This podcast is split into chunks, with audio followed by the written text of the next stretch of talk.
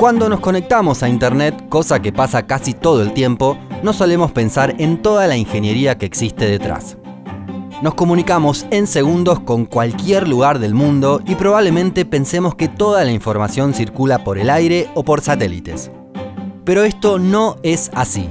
Hay un millón de kilómetros de cables submarinos que hacen que podamos usar Internet. ¿Cómo funciona esta tecnología? Antes de averiguarlo, no te olvides de suscribirte a nuestro canal y de activar las notificaciones. El 97% de la información que circula por Internet lo hace mediante cables submarinos que cruzan los océanos de una punta a la otra del mundo. Es decir, la tecnología satelital es marginal y sirve simplemente para lugares que están realmente muy aislados. Esto se debe a que la distancia recorrida es mucho menor. Por ejemplo, entre Japón y Estados Unidos, dos puntos distantes del mapa, hay unos 9.000 kilómetros. Un satélite se ubica a unos 36.000 kilómetros de altura. Y además, los datos tendrían que ir y volver, por lo que la distancia sería el doble. Estos cables de fibra óptica son realmente muy pequeños. Tienen el grosor de un cabello y están recubiertos por 7 capas de protección distintas. Cuanto más cerca de la orilla están, más gruesos son, debido a que los peligros son mayores. En alta mar y bajo una gran profundidad, los riesgos de alguna falla se reducen. Estos cables logran una velocidad de transmisión cada vez más importante. Por ejemplo, el cable que desde 2018 conecta Bilbao, en España, con Virginia, en Estados Unidos, transmite 160 terabytes por segundo. Es decir, en un segundo se pueden transmitir 160.000 películas de un giga cada una. Y si bien aún no están instalados, se logró desarrollar cables que transmiten un petabyte por segundo, es decir, 1000 teras. Para tener un parámetro, todas las fotos que tiene Facebook en su archivo a escala mundial pesan alrededor de 1.5 petabytes. Instalar estos cables no es una tarea sencilla y puede llevar algunos años. Para hacerlo se prepara el cable en tierra, se calcula la extensión que debe tener y un barco desde la superficie circula y va desenrollando ese cable desde una punta hasta la otra. En el último tramo, antes de llegar a destino, los cables suelen estar enterrados, para evitar de esta manera cualquier interferencia humana o animal que los pueda afectar. Además, suelen utilizarse costas arenosas debido a que resulta más sencillo para enterrar los cables. De esta forma, se evitan grandes ciudades y puertos muy transitados para reducir el margen de error. Igualmente, por más que hoy se utilice tecnología de última generación, la técnica utilizada en realidad data del siglo XIX.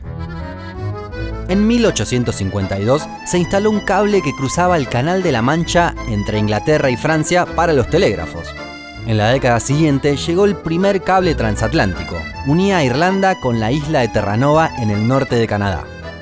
A mediados del siglo XX comenzaron a realizarse las conexiones telefónicas, pero la gran revolución llegó con la fibra óptica en la década de 1980, lo que permitió las conexiones tal como las conocemos hoy. Actualmente hay 437 cables submarinos entre los que ya están instalados y los proyectados, según el sitio submarinecablemap.com. Allí se puede ver el estado de la red actual y notar algunas particularidades. Por ejemplo, el mayor tráfico de cables se encuentra entre Europa y América del Norte por medio del Atlántico. Aunque algo similar sucede entre la costa oeste de Estados Unidos con Japón. De hecho, entre el sudeste asiático y Japón se encuentra una de las zonas más desarrolladas. A nivel internacional es llamativo que se respeten las históricas rutas comerciales. Por ejemplo, desde el Mediterráneo se cruza el canal de Suez de forma subterránea para conectar Europa con Medio Oriente, India y el lejano Oriente. En América Latina, si bien no es la zona más desarrollada, también hay varias particularidades. Brasil tiene un cable propio que une Río de Janeiro con Natal y conecta 14 ciudades. Además, inauguró un cable que lo conecta directamente con Angola para que las comunicaciones entre Sudamérica y África no tengan que pasar por Europa.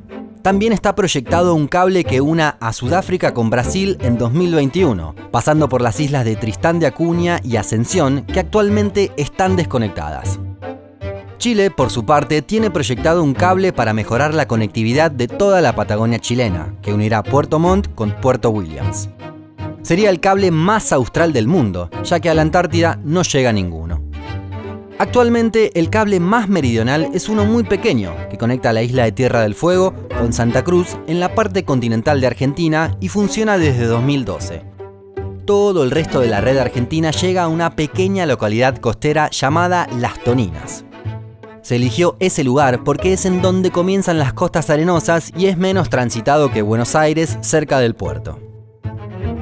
Si nos vamos al otro extremo del mapa, una de las conexiones más llamativas es la que va desde el norte de Noruega hasta el archipiélago de Svalbard. Es que la conexión tiene más de 1.300 kilómetros y en el archipiélago solo viven 2.500 personas.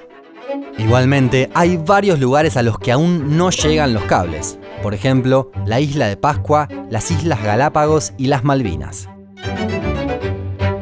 Por más que los cables sean bastante estables y los problemas que se reportan son infrecuentes, no todo es color de rosas. Hay terremotos que han causado grandes inconvenientes. Por ejemplo, en 2006 uno rompió 8 cables en Taiwán y afectó las comunicaciones en China, para solucionarlo, 11 barcos trabajaron en la reparación durante 49 días. En 2011, Armenia se quedó sin conexión porque una persona cortó con una pala el cable que llegaba desde Georgia. Estaba buscando cobre, pero se encontró con fibra óptica. En 2018, Mauritania estuvo dos días sin internet por un cable que se rompió cerca de la costa de su capital, también se quedaron sin internet Sierra Leona, Liberia, Guinea-Bissau, Guinea y Gambia, aunque el corte les duró menos. En enero de 2019, una tormenta magnética y un rayo dejaron a Tonga sin internet. Este país recibe el cable desde Fiji y de un día para el otro quedó desconectado del mundo, a merced de una red satelital muy básica. No se podía ni usar tarjeta de crédito y se especulaba que los arreglos podrían llevar tres semanas. ¿Sabías que Internet depende de estos cables? ¿Qué harías si se corta el de tu país y te quedas tres semanas sin conexión? Déjanos tu comentario más abajo.